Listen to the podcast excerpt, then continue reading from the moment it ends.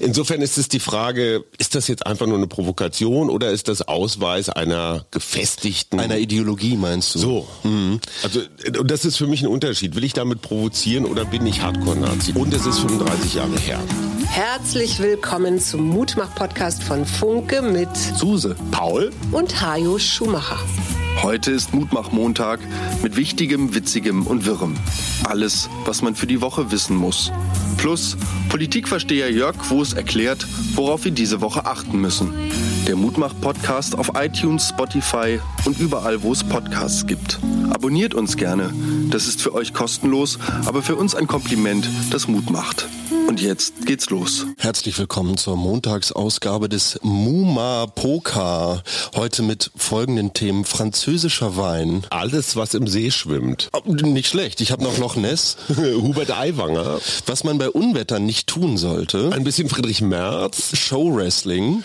Und ganz eventuell noch ein Brandbrief einer LGBT-Kneipe aus Weißensee. Oh. Hm, die cool. haben nämlich, fangen wir gleich damit an. Ja. Die Besitzerin hat nämlich an die Behörden geschrieben und dagegen protestiert, dass direkt gegenüber ein Flüchtlingsheim eröffnet wird, weil sie Angst haben, dass ihre Kundschaft, die mhm. ja etwas queerer ist, in Konflikt kommen. Auf welcher Seite stehst du? Uh, also ich möchte sagen, dass ich auf der Seite der Geflüchteten stehe. Mhm. Natürlich ist das für keinen Inhaber von Kneipe, Restaurant oder einem gastronomischen Gewerbe schön, wenn man dort dann den Standort räumen muss.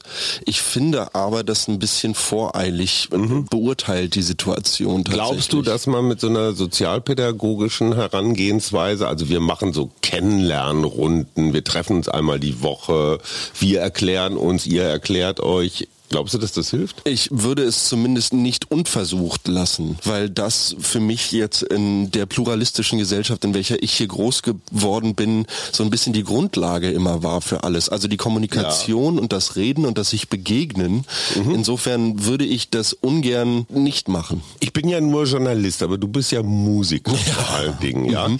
Kennst du Sir John Elliot Gardner? Mhm. Der hat sogar dirigiert, als Charles gekrönt wurde wurde, wenn ich richtig informiert bin. 80 Jahre, ja, der Top-Dirigent Großbritanniens, der hat einen Sänger geohrfeigt. Oh. Auf der Bühne. Oh. Weil der Sänger an der falschen Seite abgegangen ist.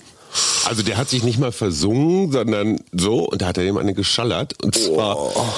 Und äh, ja, deswegen hat er jetzt ein Berliner Konzert abgesagt. Hat er sich die Hand gebrochen dabei oder so? Ich, ich weiß nicht. Ich glaube also. nicht, aber alles, was du auch gerade in der Kulturszene, ne, so Tanzmusik und so weiter, über ältere Herren und deren Machtgehabe sagst, wurde da leider, mm. siehe spanischer Fußballpräsident. Ich wollte es gerade sagen. Wir haben es jetzt im Eingangsteaser nicht mitbenannt, aber genau diese Situation hat mich letzte Woche auch total beschäftigt mhm. und vor allem, weil es ja so seltsam ist. Ne? Auf der einen Seite die Darstellung der Spielerin, auf der anderen Seite die Darstellung des Verbandschefs. Sie habe ihn hochgehoben. So genau. So. Nee, genau. Und der Verbandschef hat ja erst gesagt, also es wäre vorher abgesprochen gewesen gewesen. Es wäre alles einvernehmlich geschehen. Die Spielerin sagt, sie fühlt sich belästigt oder hat sich dort mhm. aufgrund von sexuell aggressivem Verhalten bedrängt gefühlt. Mhm. Und dann kommt der Verband mhm. mit so vier Fotos um die Ecke und ist so, nee, nee, er war das Opfer, er war das mhm, Opfer. Faktencheck. Also total absurd. Ja, und dann haben die noch eine Veranstaltung gemacht, wo er ja äh, fünfmal nacheinander gesagt hat, ich werde nicht zurücktreten, ich werde nicht zurücktreten. Und da mussten sich Frauen, also weibliche Funktionäre innen in die erste Reihe setzen, damit es so aussah auf den Fernsehbildern, dass alle Frauen des Verbandes ihm zur Seite stehen.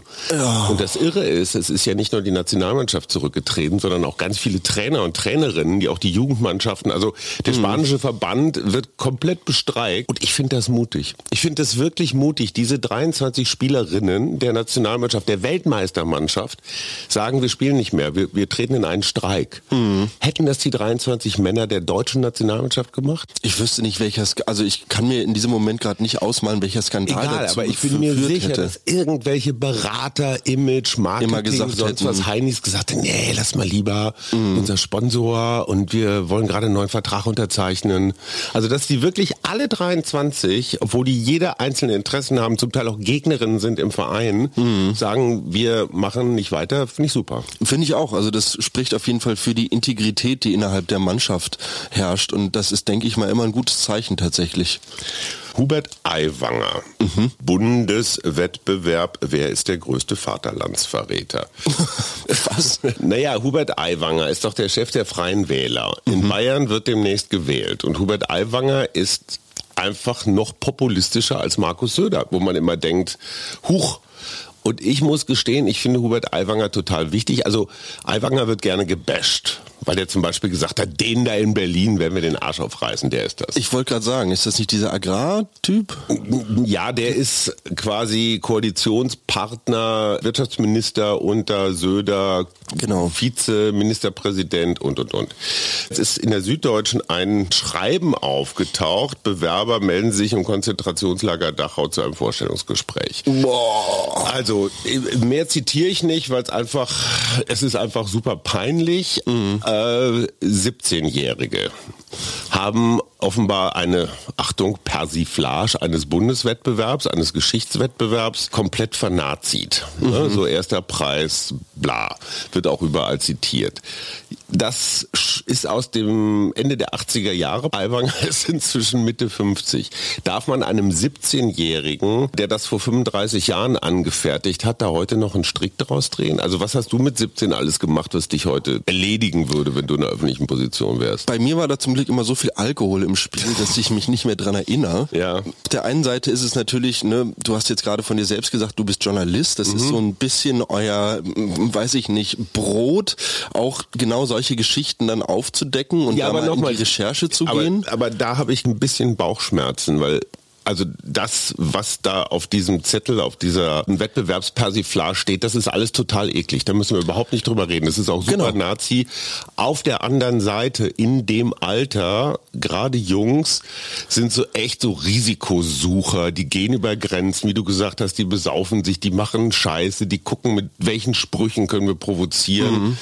Insofern ist es die Frage, ist das jetzt einfach nur eine Provokation oder ist das Ausweis einer gefestigten... Einer Ideologie meinst du? So. Mhm. Also, und das ist für mich ein Unterschied. Will ich damit provozieren oder bin ich Hardcore-Nazi? Das sind zwei, so. Und es ist 35 Jahre her. Ich finde es spannend zu sagen, alles klar, derjenige wird jetzt nochmal damit konfrontiert. Ja wie reagiert er? Ja. Weil ich glaube, an der Reaktion darauf mhm. lässt sich relativ gut ablesen, inwieweit er das Ganze auch für sich persönlich eingeordnet hat und wo er das eingeordnet hat. Also so, und er sagt, er findet das total eklig, er hat damit aber eigentlich auch gar nichts zu tun, weil es nämlich sein Bruder war. Die waren beide auf derselben Schule, die sind relativ dicht zusammen. Und heißen beide Hubert, oder was? Nein, das, dieses, dieser Schrieb, also um den es geht, ah. der ist nicht namentlich gekennzeichnet. Ah, okay. Und jetzt ist die Frage, wer war der Autor? Mhm. Wer hat's verteilt? Und wer hatte nur zufällig einen Stapel davon in der Schultasche, weil und verteilt, da ja. reingefallen. Ja. So. Der Bruder hat auch ganz zerknirscht gesagt, hätte ihm leid und ne, alles völlig blöd und oh. so. Und jetzt bin ich bei der nächsten Frage. Wenn etwas über diesen umstrittenen Politiker Aiwanger enthüllt wird, mhm. Und wie gesagt, 35 Jahre her und man kennt die Umstände nicht ganz so genau. Schadet dem das wenige Wochen vor dem Wahlkampf? Oder hast du wie bei Trump diese Solidarisierungseffekte? Dass die Leute sagen, die wollen den nur kaputt machen. Genau, mhm. genau. Ne, diese Gerichte, das sind doch nur wieder, ne, und die Süddeutsche natürlich eher liberales Blatt, eher links, die wollen natürlich nur unseren Hupsi kaputt machen. und am Ende schaffst du so einen Solidarisierungseffekt und die Leute gehen erst recht zur Wahl und sagen, unser Hupsi mhm. muss, äh, muss Herrscher der freien Welt werden. Mhm. Ja, schwierige Frage tatsächlich. Ich hoffe einfach nur, dass Huberts Bruder in bestem Gewissen geantwortet hat und dann nicht von seinem Fleisch und Blut irgendwie dazu gezwungen wurde, mal zu sagen, so, bitte zieh doch jetzt mal für mich den Karren aus dem Dreck. Aber es ist auf jeden Fall eine Entschuldigung oder eine Erklärung, gegen die kannst du nicht sagen. Also, ne, die Süddeutsche hat sogar die Schreibmaschinentypen. Also es war natürlich noch kein Computer, sondern richtig so BAM. So, du kannst an dem Abdruck der Schreibmaschine so wirklich ganz präzise sehen, von welcher Schreibmaschine mhm. das stammte. Und es hat sich herausgestellt, es war wohl offenbar die Aiwanger Familienschreibmaschine. Oh, okay, also könnte es auch Papa Aiwanger gewesen sein. Ja, ja, also wie gesagt, er, du wirst ihm jetzt nicht mehr nachweisen können, dass er das war. Mhm. Also, was hast du Schönes? Showwrestling mein mhm. Mitbewohner Anton hat mich völlig überraschenderweise und ohne mir davon zu erzählen, mhm. in Kreuzberg, in den äh, Festsaal Kreuzberg gelotst. Ja, ist schön. Und ja, total schöne Event-Location, Veranstaltungsort. Und dort sind wir zu einer Veranstaltung der GWF gegangen, der German Wrestling Federation. und es war großartig, es war ausverkauft, es gab Steh- wie auch Sitzplätze, wir ja. hatten einen Loungeplatz, Anton hatte richtig in die Tasche gegriffen und und es ging, kurz, waren da auch so Luden, so, so Goldkettchen und äh, volles Rohr. Also es gab jede Menge äh, Fake- und Echtpelz. Nein, ich glaube also tatsächlich nur Fake-Pelz. Und das, das nachdem René Weller gestorben ist. Aber gut, das ist ein, ein Held meiner Jugend. Aber auf jeden Fall, was man festhalten muss, ein Publikum, ja. welches total investiert war. Und ich saß da wirklich, ich glaube, drei Stunden oder ja. so, einfach mit offenem Mund und hatte die Zeit meines Lebens. Ich glaube, ich habe mich lange nicht mehr mehr so amüsiert bei einem Unterhaltungsevent, weil dieses Konzept dahinter ist verrückt. Du hast diesen Ring in der Mitte von diesem Raum, mhm. der, naja, du weißt irgendwie so aus so Spanplatten, die extra ja, flexibel weiß. sind. Ja, ja, ne? ja, ich habe das mal gesehen. Ich glaube, die nehmen auch so Bierkästen und sowas, also gar irgendwas, was ganz viel federt genau. als Untergrund. So, und dann wird sich da einfach von diesen entweder semi-professionellen, die Kämpfe waren dann vorher, mhm. oder Vollprofis mhm. halt in dieser Show-Wrestling-Manier die ganze Zeit auf die Glocke gegeben. So wie in Amerika, das total so, so, blondierte, langhaarige Hulk ja, Hogan. Voll, voll, nicht wahr? Doch, super geil. Und dann waren einer war aus Belgien da, einer war aus Tschechien da. Ähm, dann hattest du irgendwie die beiden the Brüder.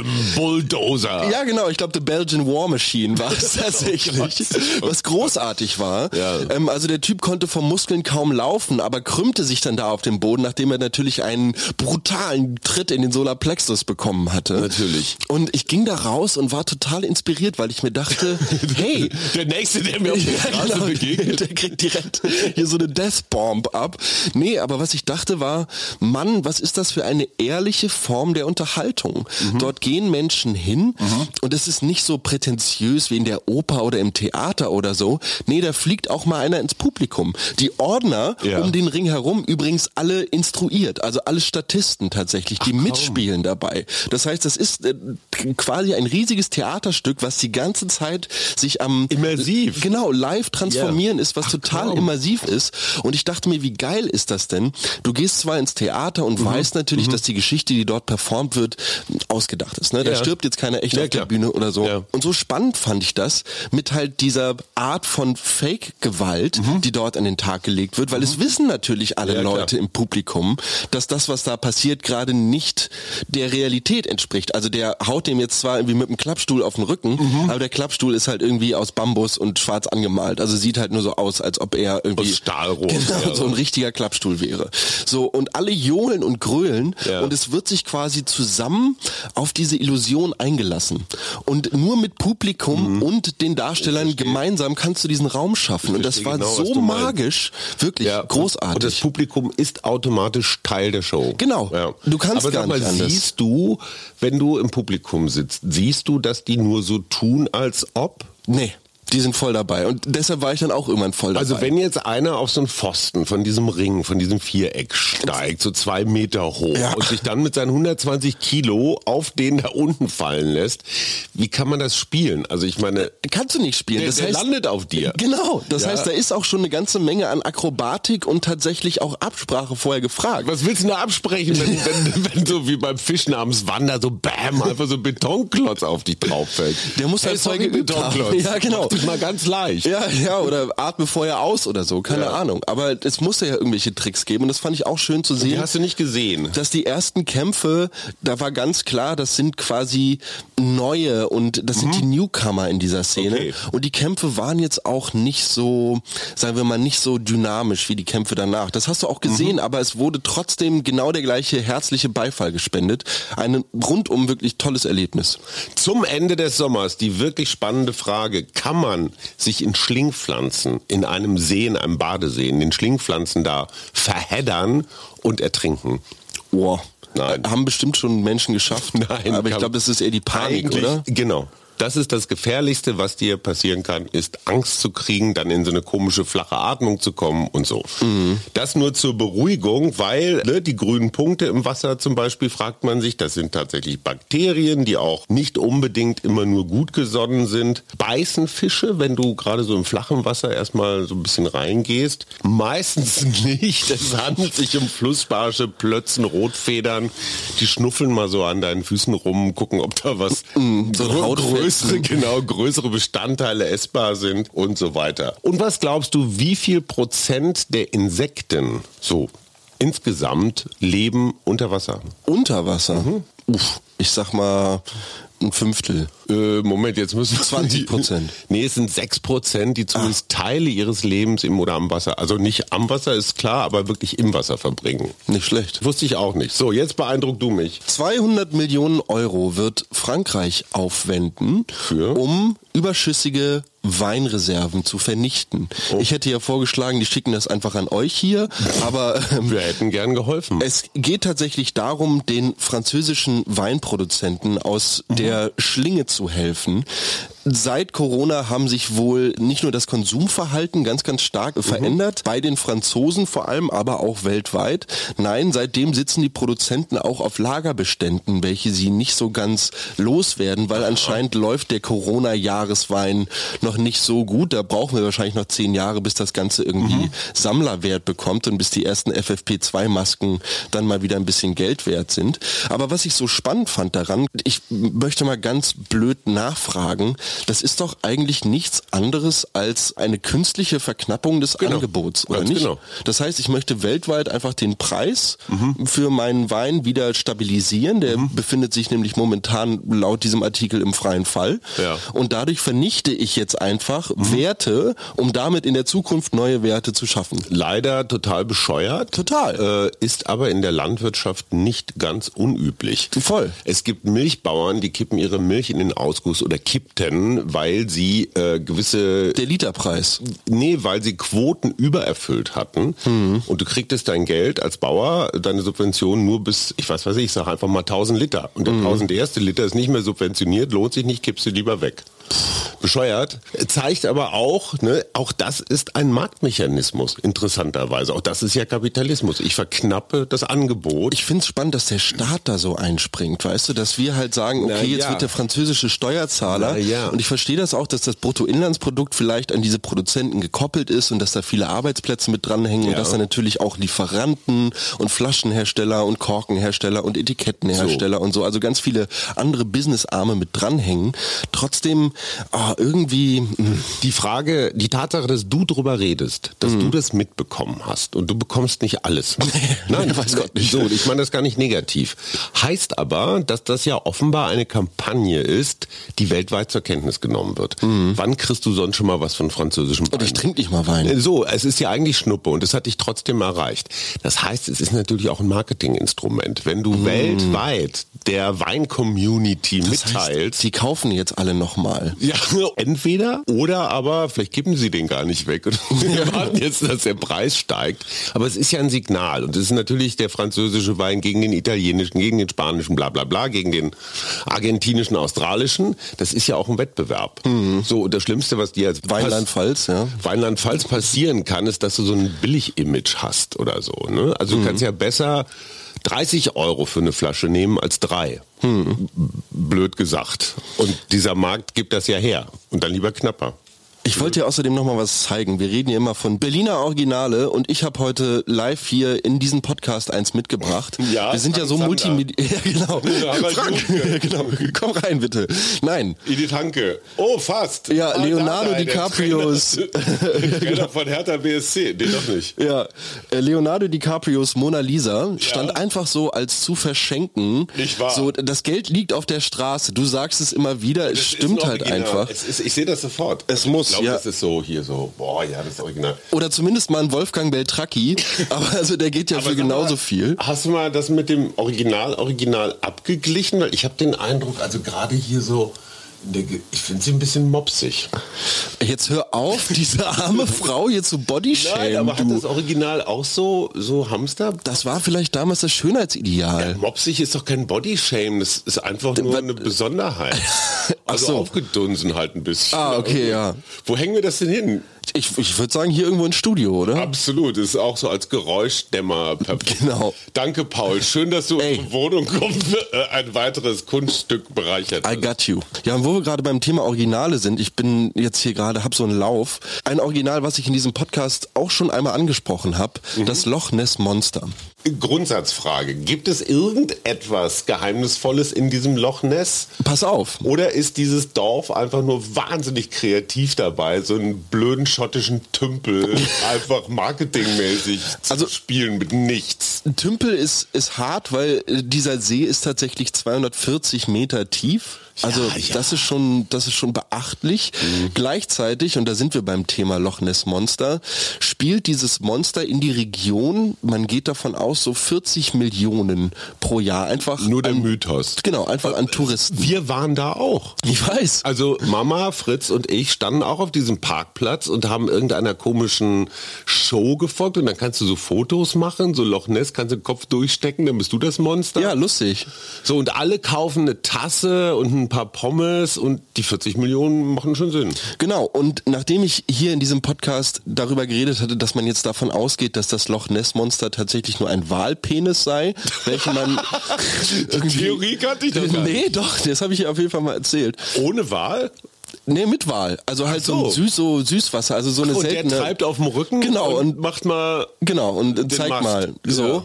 Und jetzt nach 50 Jahren wird es dieses Jahr einmal mehr die größte Spurensuche nach Loch ja, Ness oder nach dem Nessie-Monster geben. Ach, es werden Drohnen und Boote mit Wärmebildkameras eingesetzt, Hydrophone, um unter Wasser nach Geräuschen zu ja, lauschen. Ja. Und natürlich sind die Besucher und die Touristen dazu angehalten, alles zu melden, was sich irgendwie natürlich. auf dem See abspielen könnte. Und es gab doch in den letzten Jahren, ich weiß nicht wie viele, aber hunderte von Sichtungen. Es gibt jedes Jahr wieder Sichtungen. Und die letzte Sichtung tatsächlich irgendwie von 1933 oder so, die wirklich so richtig kredibil irgendwie rüberkommt. Aber jetzt überleg dir einfach mal, ganz, ganz viele Menschen starren pausenlos auf diesen See.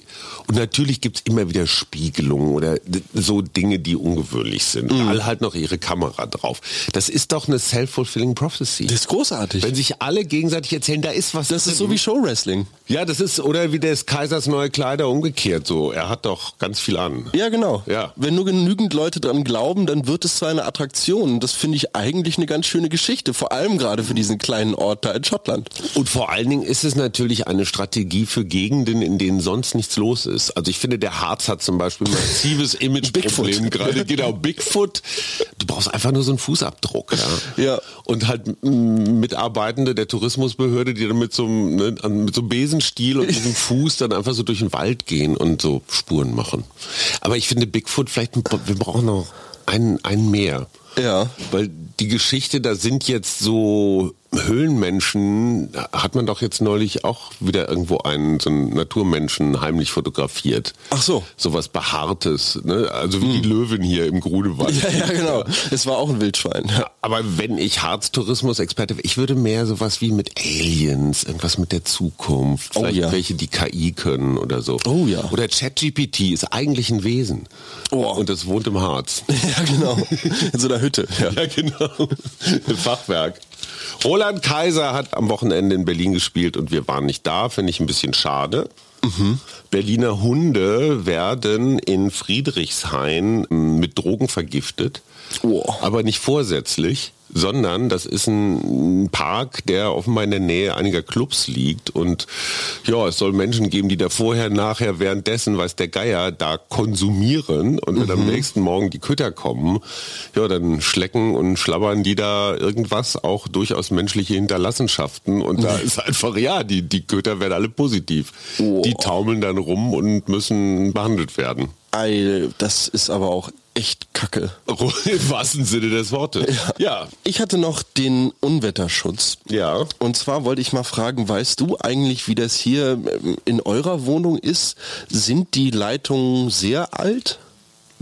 Also ich weiß, dass die Steigleitungen jetzt mal erneuert werden müssen, weil die sind 100 Jahre alt und mhm. Thema Blei natürlich, äh, aber das ist, glaube ich, schon gelöst und vor allem das Thema brüchig. Und wann immer jetzt irgendwo ein Bad, eine Küche, irgendwas saniert wird, wird da schon mal ein Teil des Stranges, das alte Stück raus, ein neues Stück rein, dann hast du natürlich immer wieder diese Lötschweiß, sonst wie was Stellen, hm. die ja auch nicht besser machen. Hm. Wieso fragst du? Ich frage deshalb, weil es beim Thema Unwetterschutz darum geht, dass wir natürlich uns jetzt mit dem Klimawandel auch auf immer heftigere Wetterereignisse einstellen müssen. Mhm. Das heißt immer stärkere und immer länger andauernde Unwetter. Mhm. Und die Tipps für den Blitzschutz zu Hause bei Gewitter, die sind relativ einfach. Wenn man die Elektrogeräte davor schützen will, mhm. dass da irgendwie ein Kurzschluss kommt oder so, dann nehme ich sie einfach aus der Steckdose, ja. ne, muss sie also einfach von der Stromquelle trennen. Zum Beispiel den Stecker vom Fernseher ziehen, äh, die Mehrfachsteckdose aus. Ja. So, was ich nicht wusste, wusste, ist, dass das Duschen bei Gewitter auch gefährlich sein Hör kann. Auf, vor das allem, ist Bildzeitungsgeschichte. Vor allem, wenn du alte Leitungen aus Metall hast. Oh. Weil wenn dann irgendwo oben unterm Dach ja. der Blitzschutz nicht so installiert ist, wie er hätte installiert sein sollen und da irgendwo Kontakt zu einer dieser Leitungen hat, Komm. dann ist weißt du natürlich, Duschwasser elektrisch? Kann es sein, dass du da durchaus ein Gewicht oh. kriegst. Nicht, nicht unbedingt vom Duschwasser selbst, aber von der Armatur zum Beispiel. Okay. So, und ein das Argument natürlich. mehr für Plastikarmaturen. Was hat dir Mut gemacht, mein Lieber? Was mir Mut gemacht hat, war die Hochzeit, auf welcher ich dieses Wochenende war. Erzähl. Dort hat ein Kollege, mit dem ich zusammen die Ausbildung zum Gartenlandschaftsbauer gemacht habe, ja. seine Freundin geheiratet, ist in eine türkische Familie aufgenommen worden, mhm. vorher zum Islam konvertiert mhm. und es war eine sehr, sehr angenehme, alkohollose Hochzeit, auf der es wirklich schön war, ich will das jetzt mal ganz deutsch und ganz vorsichtig ausdrücken, andere Kulturkreise kennenzulernen. Mhm. Und das hat unglaublich viel Spaß gemacht. Es war eine sehr schöne Location, die Hochzeitsgesellschaft fühlte sich, obwohl es natürlich eine heterogene Gesellschaft war, sehr homogen an. Es machte irgendwie Spaß, miteinander zu sein. Ich hatte so ein bisschen Schwierigkeiten damit, als es dann um, naja, diverse, ich will jetzt mal im weitesten Sinne ethnische Tänze ging. Ähm, da, da, Ihr habt einen Ententanz gemacht. ja, ja das, das, hätte ich noch verstanden. Und einen Walzer kriegt auch noch jeder hin. Och. Aber ich habe da tatsächlich auch mit meiner Partnerin Katharina drüber geredet. Wie ist das jetzt, wenn du dann auf die Tanzfläche gehst und naja, dann Musik spielt, zu welcher du nicht so ganz weißt, wie du dich bewegen sollst. Du kannst zwar die mhm. Bewegungen der um dich rumtanzenden irgendwo nachahmen, mhm. aber so ein bisschen schwang da immer mh, mm, die Angst mit, dass man jetzt irgendwem irgendwie auf die Füße tritt. Was falsch macht. Und da wollte ich einfach, das hat mir deshalb Mut gemacht, weil ich mir dann gedacht habe, irgendwann, naja, aber wir sind jetzt hier und wir feiern jetzt hier zusammen. Mhm. Also, wenn jetzt jemand unbedingt sich da auf die Füße getreten fühlen will, okay, solange es nicht die Braut und der Bräutigam sind, Klar. ist mir das relativ egal, weil das sind die beiden, die hier heute Abend wirklich zählen. Und das und, fand ich, hat mir Mut gemacht. Und selbst wenn, dann kann man ja auch mal freundlich sagen, du, es ist keine gute Idee, jetzt hier. Die Hände über Schulterhöhe zu heben oder so. Ich habe ja, keine Ahnung. Ja, oder in diesem Stringtanga jetzt unbedingt den Walzer zu tanzen. So. Oder so. Was in den seltensten Fällen eine gute Idee ist. Ja. Mir hat Mut gemacht, David Wengro ist Professor für Archäologie am University College in London, so einer der Architekturnachdenker. So, der wurde gefragt, wo wären Sie gerne gewesen, wo hätten Sie gerne gelebt früher? Und da sagt er etwas, ich wäre gerne vor 5.000 bis 6.000 Jahren in einer dieser ukrainischen Städte gewesen, weil ihre, Spre äh, ihre Fläche entspricht in etwa der mittelalterlichen Stadt London, also schon ganz schön groß. Das waren natürlich auch nur Dörfer verglichen mit heute. Aber die Archäologen haben nichts gefunden, was auf Hierarchien oder Kult oder irgendwie sowas hinwies. Also keine Paläste, keine Tempel, keine Bestattungen, die irgendwie prächtig waren. Hm. Und daraus leitet er ab, das war womöglich eine andere Gesellschaftsform. Hm. Weißt du, wenn du nichts zum Anbeten hast und keinen übermäßigen Prunk und Protz hast, was ja auch immer bizarr ist, weißt du, wir reisen als Touristen da durch irgendwelche Tempel, die Klar. von irgendwelchen geknechteten armen Schweinen äh, da zusammengerackert worden sind. Und äh, das macht mir Mut, dass es schon vor 5.000, 6.000 Jahren ausgerechnet in der Ukraine äh, ja offenbar Gesellschaftsexperimente gab. So, ein Blick in die kommende Woche. Hubert Aiwanger wird überleben, der spanische Fußballpräsident vermutlich nicht. Ja, Loch Ness wird hoffentlich gefunden werden. Nein, der Mythos muss leben. Es Stimmt. darf nichts gefunden werden, außer vielleicht einem verrotteten Wahlpenis. Das wäre lustig. Hast du was vor die kommende Woche? Außer Arbeiten, nächstes Wochenende das letzte Konzert dieser Saison. An alle da draußen, falls ihr in Berlin und Umgebung seid, ähm, Atze Musiktheater auf oh ja. dem Tempelhofer Feld. Das Luftschloss wird auch in ganz Berlin beworben tatsächlich als hey. die neue Open Air Event Location. Wow. Und ähm, Tickets gibt's online, kann man reservieren, sind kostenlos. Mhm. Und ja, da freue ich mich tierisch drauf und dann gehen wir in die kreative Winterphase.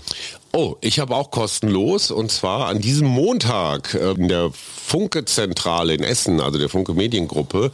Da sprechen zwei Medizinexperten, ein Klinikleiter und ein Ökonom, über das Thema, wie krank ist unser Gesundheitssystem. Mhm. Und äh, das finde ich auch nicht ganz unspannend. Wer Lust hat, einfach mal googeln, kann man hinkommen. Ansonsten mit die ganze Woche in NRW. Krass. Zum Arbeiten. Macht mir Spaß. Wir grüßen die Mutter von hier und äh, euch alle und wünschen eine schöne Woche. Bye, bye. Das war der Mutmach-Podcast von Funke. Jeden Montag, Mittwoch, Freitag ganz frisch. Unterstützt uns bei steady.fm, folgt uns auf Instagram oder hinterlasst gerne eine nette Bewertung. Wir hören uns.